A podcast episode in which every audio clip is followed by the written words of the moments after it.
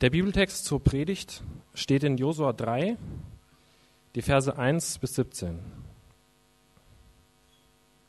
Am nächsten Morgen brach Josua mit dem ganzen Volk von Schittim aus auf und zog mit ihnen bis an den Jordan. Dort schlugen sie ihr Lager auf. Am dritten Tag schickte Josua wieder die Aufseher durchs Lager und ließ den Befehl ausgeben. Wenn ihr seht, dass die Priester aus dem Stamm Levi die Bundeslade des Herrn, eures Gottes, aus dem Lager tragen, dann brecht auf und zieht hinter ihr her. Sie wird euch den Weg zeigen. Ihr seid ihn ja noch nie gegangen. Kommt der Lade aber nicht zu nahe, sondern haltet einen Abstand von etwa tausend Schritten. Weiter sagte Josua zum Volk, heiligt euch, denn morgen wird der Herr ein Wunder für euch tun. Am nächsten Tag befahl Josua den Priestern, nehmt die Bundeslade und geht vor uns her durch den Jordan. Da hoben sie die Bundeslade auf ihre Schultern und gingen dem Volk voran. Der Herr aber sagte zu Josua, von heute ab werde ich dich von dem ganzen Volk Israel groß machen. Sie sollen merken, dass ich dir beistehe wie ich Mose beigestanden habe. Befiehl den Priestern, die die Bundeslade tragen, sobald ihr den ersten Schritt ins Wasser des Jordans getan habt, bleibt stehen.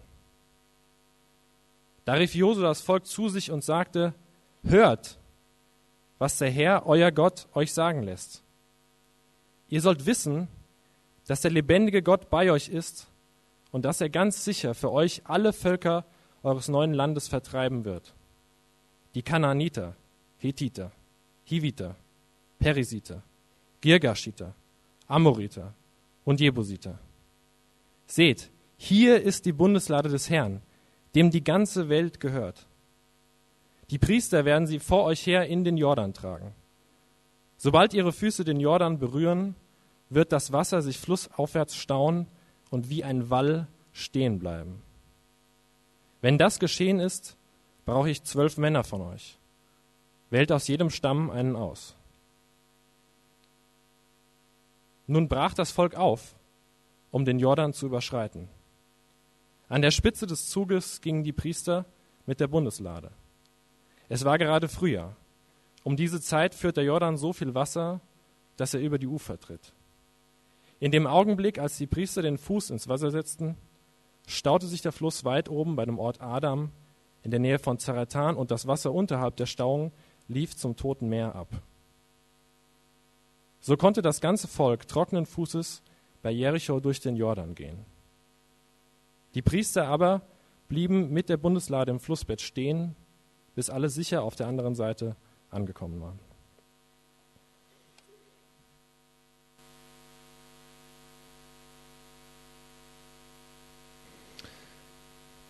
Ich bete noch vor der Predigt.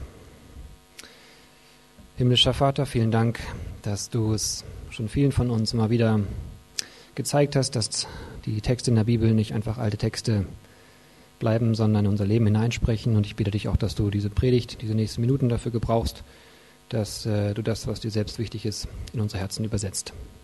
Amen. Wir machen heute weiter mit unserer Predigtserie über die ersten Kapitel des Buches Josua aus dem Alten Testament der Bibel. Wir schauen uns diese Kapitel äh, unter einer besonderen Fragestellung an, nämlich was wir davon lernen können für unsere Schritte, die wir so zu gehen haben, gehen wollen oder gehen sollten und das Ganze so als Auftakt für das neue Jahresmotto des Berlin-Projekts. Ein nächster Schritt, sei stark und fasse Mut, vertraue auf den Herrn. Beim Berlin-Projekt wollen wir uns in diesem Jahr immer mal wieder dieser Frage stellen oder diesem, diesem Thema stellen, was es für uns persönlich heißt, aber dann auch für uns als Gemeinde, einen äh, nächsten Schritt zu gehen. Und in diesem dritten Kapitel hier des Josua-Buchs äh, sind mir drei Aspekte besonders aufgefallen, von denen ich denke, dass sie uns weiterbringen können. Erstens, wir müssen losgehen, ohne die Zukunft zu kennen. Zweitens, heiligt euch oder welche Entscheidungen sind noch wichtig? Und drittens, etwas geht uns voran. Wir müssen losgehen, ohne die Zukunft zu kennen. Die Situation hier im Text ist die, dass das Volk Israel nach seiner Wanderung durch die Wüste aus der Sklaverei ähm, aus Ägypten kommend nun diesen großen und spannenden Schritt vor sich hat, den Jordan zu überqueren, den Jordan als die geografische Grenze des Landes, in, das, in dem sie sich niederlassen wollten. Ihre Vorfahren waren aus diesem Gebiet vor längerer Zeit, langer Zeit wegen einer Hungersnot weggezogen und es war das Land, ähm, wo, über, von dem Gott ihnen gesagt hatte, dass sie da Platz finden werden für sie und, sie, äh, und er sie mit diesem Land beschenken will. Es ist also ein äh, großer Schritt, der hier vor ihnen liegt. Es warten auch Konflikte auf sie, wenn sie diesen Schritt gehen. Das war ihnen sehr bewusst.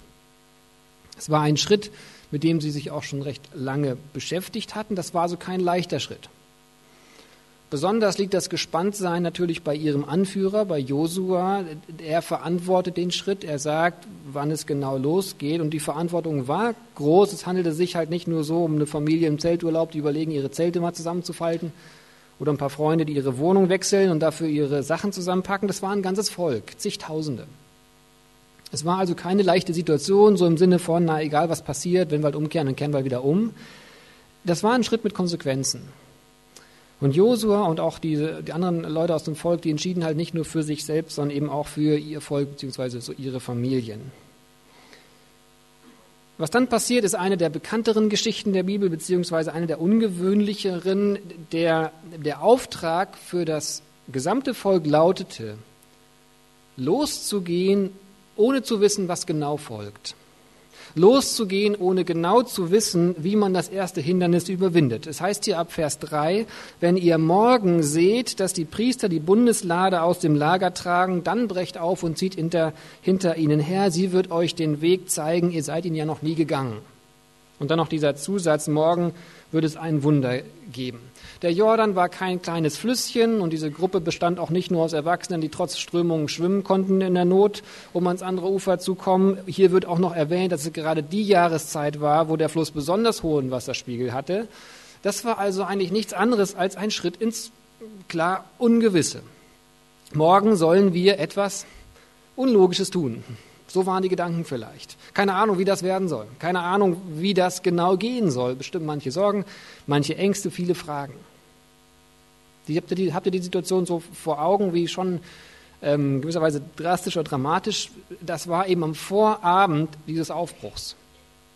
Und am nächsten Tag, Tag kam dann sogar die konkrete Ansage, wie dieses Wunder verlaufen werden würde. Also wenn die Priester, die die Bundeslage tragen, ihre Füße ins Wasser setzen, dann wird der Fluss sich auf wundersame Art und Weise ähm, für diese riesige Gruppe äh, passierbar sein. Alle Sachen waren bereits am Vorabend gepackt, man war losgehbereit und dann kommt diese Nachricht. Ist jetzt schon ein bisschen konkreter geworden, wie das Ganze gehen soll, aber noch immer keine Garantie und an diese Stelle des überhaupt nicht wissen, wie es genau gehen soll, war jetzt ein Vertrauen in etwas völlig Abgefahrenes getreten. Sie sollten gehen eigentlich mit der Erwartung von etwas völlig Unerwartetem.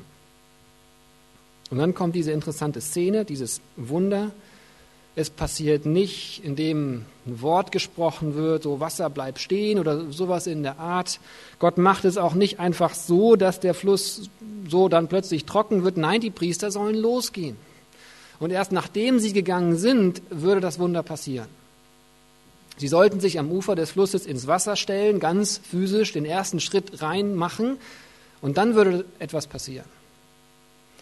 Gott erleben, mitkriegen, wie Gott handeln, nicht so von vornherein aus der Distanz noch im sicheren Lager sitzen, sondern nachdem man in Bewegung gekommen ist, nachdem sie losgegangen sind. Die ersten Schritte ins Wasser gehen und dann würde sich der Fluss irgendwo flussaufwärts stauen, sodass das gesamte Volk rüberwandern konnte. So, das ist die Situation hier. Und was heißt das für uns? Was können wir daraus lernen? Für mich ist diese Geschichte zwar schon auch ein Hinweis auf Gottes Möglichkeiten. Ja, was der für Wunder tun kann. Aber noch viel mehr ist es für mich eine Erinnerung eine, eine, an eine ganz normale Tatsache, der wir versuchen aus dem Weg zu gehen, aber es nie schaffen werden. Und diese Tatsache ist, wir kennen unsere Zukunft nicht. Wir kennen die Zukunft nicht, wir wissen nicht, was passieren wird. Ich denke, die meisten von uns neigen dazu, große Pläne zu schmieden, erstmal alle Möglichkeiten und Konsequenzen zu durchdenken, bevor wir eine Entscheidung treffen. Und wir würden gerne die Zukunft kennen. Wir würden gerne wissen, was passieren wird, was, was wird passieren, wenn wir diesen, uns für diesen Weg entscheiden, was wird passieren, wenn wir uns für jenen Weg entscheiden. Würden wir doch nur die Konsequenzen sehen können, würden wir doch nur die Zukunft sehen können, dann, dann würde die Entscheidung leicht fallen. Diese Geschichte hier, dass diese Priester erst einen Schritt ins Wasser rein tun sollen, bevor sie sehen, was genau passiert, dass dieses Wunder eben ausgerechnet so abläuft, dass Gott diesen ersten Schritt will, das erinnert mich an die Tatsache, dass unser Leben eben mit einem anderen Fakt auskommen muss, als wir es uns wünschen, dass wir eben nämlich nicht wissen, was genau die Zukunft bringen wird. Und das galt nicht nur für das Volk damals, das gilt genauso auch für uns. Und ich glaube, das ist wichtig, sich das bewusst zu machen, dass wir die Zukunft nicht kennen, gilt nicht nur für einen Weg, der sich vielleicht erstmal ganz anders anfühlt als das bisher Erlebte von uns. Es gilt genauso für die Entscheidung, alles so weiterzumachen wie bisher. So wenig Veränderungen wie möglich. Auch bei diesem Weg wissen wir nicht, was die Zukunft, wie die Zukunft aussehen wird. Und dazu müssen wir gar nicht die großen Schicksalsschläge uns ausdenken von Krankheit, Konkurs, plötzlich tritt ein Stalker in unser Leben, irgend sowas. Wir wissen es nicht, wie wir uns entwickeln werden, welche Charakterzüge sich wie ausbilden werden in uns, welche Fehler wir vielleicht machen, welche Unbedachtheiten große Konsequenzen mit sich tragen. Wir wissen es nicht. Also egal, welchen Schritt wir gehen, wir müssen ihn gehen, ohne die Zukunft zu kennen. Wir müssen bleiben, ohne die Zukunft zu, gehen, zu kennen. Oder wir müssen losgehen, ohne die Zukunft zu kennen. Ich glaube, es tut gut, besonders auch in unseren Entscheidungsprozessen uns das bewusst zu machen. Christen neigen manchmal dazu, diese Tatsache meinen, überwinden zu müssen, dass wir mit Gott ja die Zukunft wissen könnten. Gott könnte uns das doch mal genau jetzt mal sagen, was passiert. Christen neigen noch häufig stärker dazu, übervorsichtig zu sein, wenn es um Entscheidungen geht. Was ich, mich, was ich so für mich aus dieser Geschichte hier raushöre, ist, dass Entscheidungen wichtig sind. Aktivität, bewusst Schritte loszugehen. Und das kann auch heißen, zu bleiben. Kann auch heißen, sich gegen Neues zu entscheiden. Aber eben mit einer bewussten Entscheidung hat man bereits sozusagen die ersten Schritte ins Wasser getan. Und dann kann man bewusst mit ansehen, was passiert, was Gott so machen wird. Ein erster Gedanke zu diesem Text. Wir müssen losgehen, ohne die Zukunft zu kennen. Das zweite, heiligt euch oder welche Entscheidungen sind noch wichtig? In Vers 5 am Vorabend oder am Tag vor diesem Aufbruch sagt Josua zum Volk, heiligt euch, denn morgen wird der Herr ein Wunder für euch tun. Was bedeutet das, heiligt euch? Diese Aufforderung hieß damals, ganz praktisch, dass sich die Menschen auf eine besondere Begegnung mit Gott einstellen sollten, sich darauf vorbereiten sollten, und zwar ganz aktiv, ganz praktisch, indem sie sich wuschen. Ausführliche Reinigung und Körperpflege. Damit verbunden war so die gedankliche Vorbereitung, sich bewusst zu machen, wer Gott ist, wie Gott ist und wie ich zu ihm stehe. Könnte man vielleicht ganz profan damit vergleichen, dass man die Möglichkeit hat, eine berühmte Persönlichkeit zu treffen und zu interviewen, die Fragen zu stellen, die man schon immer mal loswerden wollte. Dazu gehört eine ausführliche Vorbereitung. Sich den Lebenslauf nochmal angucken von der Person oder wer das ist. Und wenn es sich um so ein privates, persönliches Gespräch handelt und nicht ein distanziert berufliches, dann denkt man in der Vorbereitung vielleicht auch über Parallelen im eigenen Leben nach oder Schnittmengen oder wo man so Anknüpfungspunkte finden kann. Eben eine richtige persönliche Vorbereitung. Nun, in der Begegnung mit Gott kommt noch eine Komponente dazu, denn Gott war für die Israeliten nicht nur irgendeine berühmte Persönlichkeit, sondern die Autorität für sie. Ihr Herr, so wie sie ihn immer bezeichnet haben. Ihr Anführer, ihr Gott. Und in der Vorbereitung für die besondere Begegnung mit ihm kam die Frage nach dem Gehorsam auf, die Frage nach der Bereitschaft, nach Gottes Geboten zu leben, ihrem Anführer zu folgen. Wenn hier die Rede von Heiligen ist, an, an anderer Stelle sagt Gott, ihr sollt heilig sein, denn ich bin heilig. Dann geht es darum, dass man andere Maßstäbe, Wertvorstellungen, Entscheidungsgrundlagen hat als Menschen, die Gott nicht als ihre Autorität sehen. Es ging um ein Anderssein, schwingt immer mit diesem Heiligsein mit. Ein anders nicht, um anders zu sein, sondern im Zentrum stehen die Gebote Gottes. Es geht darum, Gott und seine Perspektiven, seine Gebote, seine Vorstellungen als Autorität anzuerkennen und sich dafür entscheiden, nach ihnen zu leben. das war ganz besonders damals in der Zeit der Israeliten der Fall. Die Völker, die sie nun bekämpfen würden und ihm begegnen würden, hatten zum Teil völlig andere Vorstellungen von einem Miteinander. Man könnte also sagen, bei diesem Heiligt euch an dieser Stelle geht es darum, dass die Israeliten sich bewusst machen sollten, dass Gott ihr Anführer ist, dass sie nach Gottes Willen leben wollen und dass das teilweise völlig anders ist als die Art und Weise, wie die Menschen leben, denen sie jetzt bald begegnen werden. Und dass sie sich neu dazu entscheiden sollen, Gott mit allem, was er will, zu folgen. Also anders gesagt, diese Fragen sich zu stellen, will ich zu Gott gehören? Sind mir seine Worte und seine Wünsche Autorität? Und will ich in den Fällen, wo ich seinen Geboten nicht gefolgt bin, mich verändern, umkehren, ihm neu vertrauen? Wenn all diese Fragen mit Ja beantwortet werden, dann haben wir grob eine Vorstellung von dem, was die Israeliten damals verstanden haben, als sie gehört hatten, heiligt euch. Ja, ich will zu Gott gehören. Ja, mir sind seine Worte und seine Wünsche Autorität. Ich, wir, ich folge ihm.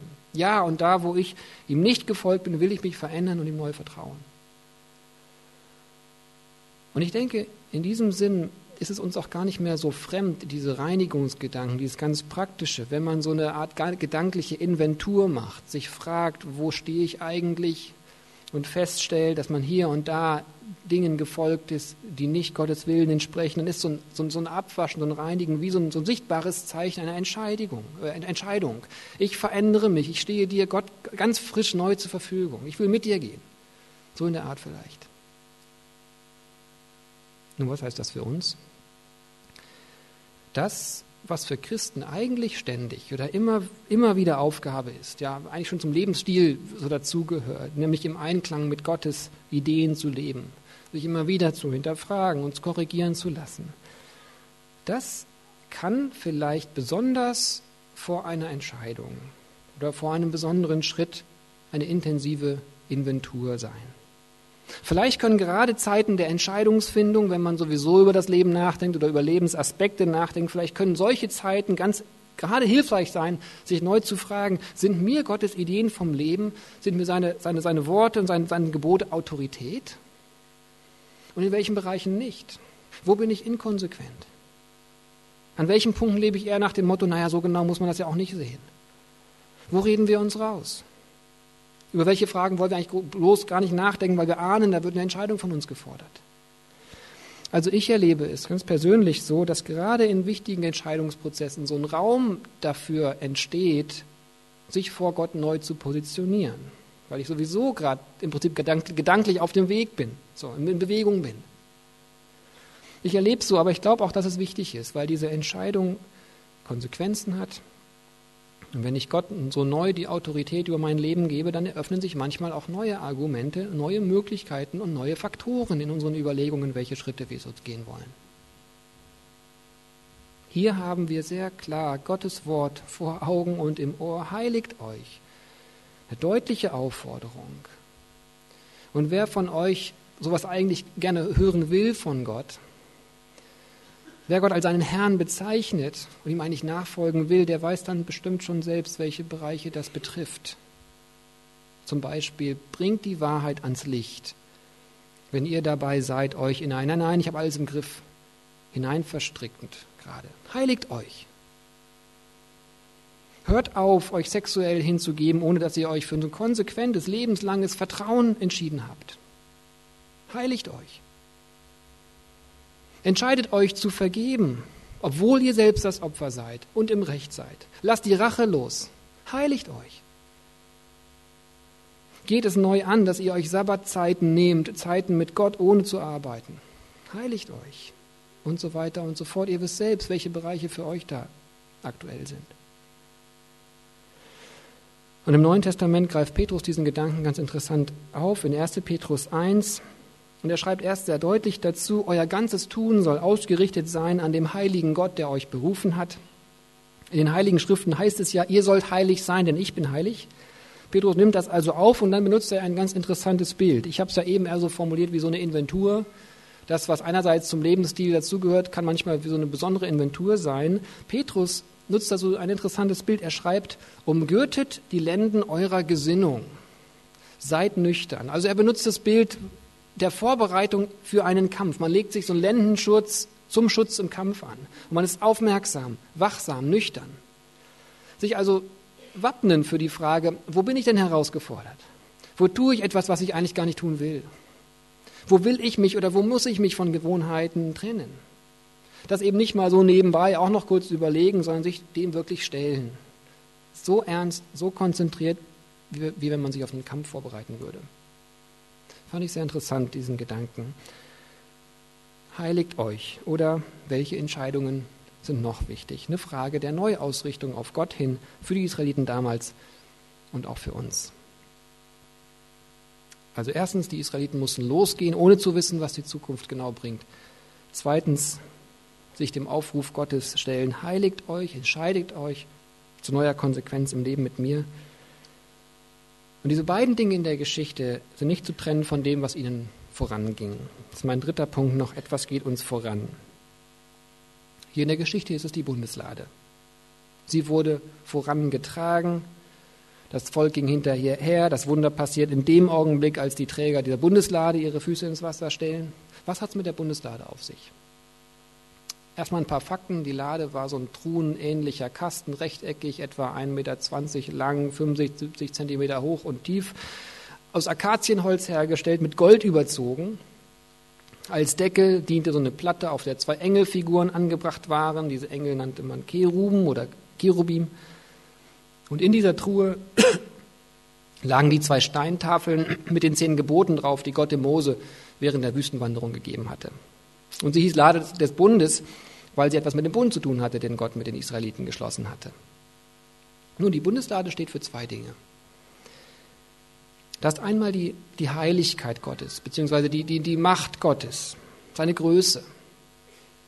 Diese Truhe war mit Gold überzogen. Das stand für das Wertvollste und Reinste, was man sich an Materiellem so vorstellen konnte. Ein Symbol für Gott als der Wertvollste. In der Bundeslade lagen eben diese zwei Steintafeln mit den zehn Geboten drauf, die Autoritätsworte schlechthin, die Grundlage für das Leben miteinander von Gott. Hier im Text steht, dass man sich der Bundeslade auf etwa 500 Metern nicht nähern sollte. Man konnte nicht einfach so dahin. Ein Symbol dafür, dass man nicht einfach so zu Gott kommen kann.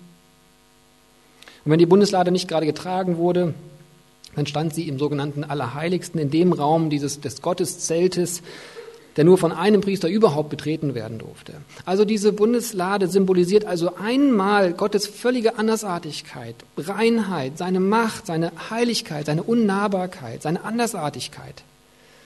Und zugleich steht die Bundeslade für etwas Zweites, für Gottes, nämlich Dasein und für sein Nahsein.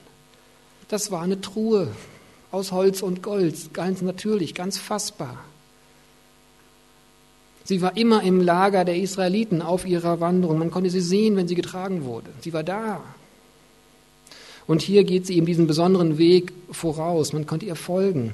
Also diese Bundeslade war Gottes Idee, um den Menschen zu zeigen, dass er nicht weit weg ist, sondern dass er trotz seiner Heiligkeit und seiner Größe nicht weit weg ist, sondern bei ihnen ist. Für die Israeliten damals war das extrem wichtig. Sie brauchten diese Bundeslade in ihrem Nichtwissen, was die Zukunft bringt. Sie konnten ihr hinterherlaufen. Und sie war wichtig für dieses sich Heiligen. Die Bundeslade erinnerte sie an, an Gott, an seine Heiligkeit und an seine Nähe, an seine Schönheit, an seine Geschenke, an seine Wunder, die sie erlebt hatten, an seine Autorität, an seine Versorgung. Die Erinnerung, warum man sich heiligen sollte und heiligen konnte, war ihnen quasi vor Augen. Die Israeliten damals brauchten diese Bundeslade. Wieder die Frage an uns, was haben wir in unserem Nichtwissen über die Zukunft? Wenn wir Angst haben, uns zu entscheiden? Wenn das Ungewisse uns irgendwie lähmt und vielleicht wir auch andere dadurch bremsen? Was haben wir, wenn wir konfrontiert sind mit uns selbst und vielleicht unseren Entscheidungen, die wir mal getroffen haben und sie jetzt bereuen? Wenn uns Dinge schmerzen, die wir für Gott aufgeben sollen oder an denen wir festhalten sollen, auch wenn wir nicht ganz verstehen, warum? Was haben wir, wir haben etwas noch viel Größeres als die Bundeslade. Wir wissen nämlich jetzt, wie sehr Gott uns nahe ist und wie wichtig wir ihm sind und wie treu er seine Macht für uns einsetzt. Wie sehr bei Gott Macht und Nähe zusammenpassen. Wie sehr Heiligkeit und Vergebung bei ihm zusammengehören. Wir wissen jetzt, wie sehr er mit seiner Konsequenz uns mit unserer Inkonsequenz liebt. Denn wir wissen vom Kreuz. Wir wissen, dass Jahrhunderte nach dieser Geschichte Gott Mensch wurde. Dass Jesus Christus als Mensch gelebt hat, nicht um nur zu sagen, heiligt euch, auch das sagte er, sondern dass er selbst sein Leben gegeben hat, dass er ans Kreuz gegangen ist, um uns zu sagen, heiligt euch, denn ihr seid bereits Geheiligte. Nehmt Gott ernst, denn er nimmt euch sehr ernst, so ernst, dass er für euch ans Kreuz gehen musste, aber auch, dass er für euch ans Kreuz gegangen ist. Lebt konsequent, heilig, denn Gott hat das Wunder bereits für euch getan. Vielleicht würdet ihr gerne einen Fluss überqueren, ohne dabei nasse Füße zu bekommen oder irgendwas anderes Praktisches, was ihr gerade so im Kopf habt und euch wünschen würdet. Aber denkt daran, das größte Wunder ist uns bereits gegeben. Wir können nichts dafür tun, damit Gott uns mehr liebt. Wir können nichts dafür tun, damit Gott uns weniger liebt. Das hat er am Kreuz bewiesen. Durch unseren Herrn Jesus Christus haben wir die Möglichkeit, mutig zu sein. Und haben wir die Möglichkeit, konsequent zu sein einer, aus einer Freiheit heraus und nicht aus einem Druck, etwas erreichen zu müssen, heraus, denn wir haben bereits Gottes vollste Aufmerksamkeit. Das ist die Schönheit Gottes, die uns bezirzen will, alles für ihn zu geben. Das ist die Leidenschaft Gottes, die uns beeindrucken will, dass wir alles für ihn geben. Soweit zu diesem Text. Losgehen, ohne die Zukunft zu kennen. Zweitens, heiligt euch und was Jesus Christus für uns am Kreuz getan hat, geht uns auf jedem Weg voran. Zum Schluss lese ich euch noch ein Gebet vor, das vor langer Zeit auf Englisch geschrieben wurde. Ich kann mir vorstellen, dass der Autor sich ganz ähnliche Gedanken gemacht hat wie wir gerade. Ich lese euch das mal vor. Ähm, ich habe es auf Deutsch übersetzt, auch nur in Auszügen. Äh, dieser Beter schreibt, O höchster bewegender Grund, möge ich mich immer dir unterstellen, mich auf den Wegen bewegen, die du gehst. Möge ich es bemerken, wenn ich mich von dir entfremde und unempfänglich werde für deine Liebe. Du bewegst Menschen nicht wie Steine, sondern du erfüllst sie mit Leben, sodass sie nicht ohne dich vorangehen, sondern in Hingabe an dich. O Herr, ich bin erstaunt über den Unterschied zwischen dem, was ich empfange und dem, was ich verdiene zwischen dem, was ich mit dir bin und dem, was ich ohne dich war. Wer hat diesen Unterschied ermöglicht, außer dir allein? Ich hätte nicht angefangen, dich zu lieben, wenn du mich nicht zuerst geliebt hättest. Ich weiß, dass meine Leiden Folgen von Sünde sind, doch im Himmel wird beides vergehen. Erlaube mir, diesen Hafen zu erreichen und das Segeln zu beenden. Mögen die Winde deiner Gnade mich sicher an den Hafen bewegen. Mach mich sicher in dieser deiner Gnade, während ich durch diese stürmische See fahre. Amen.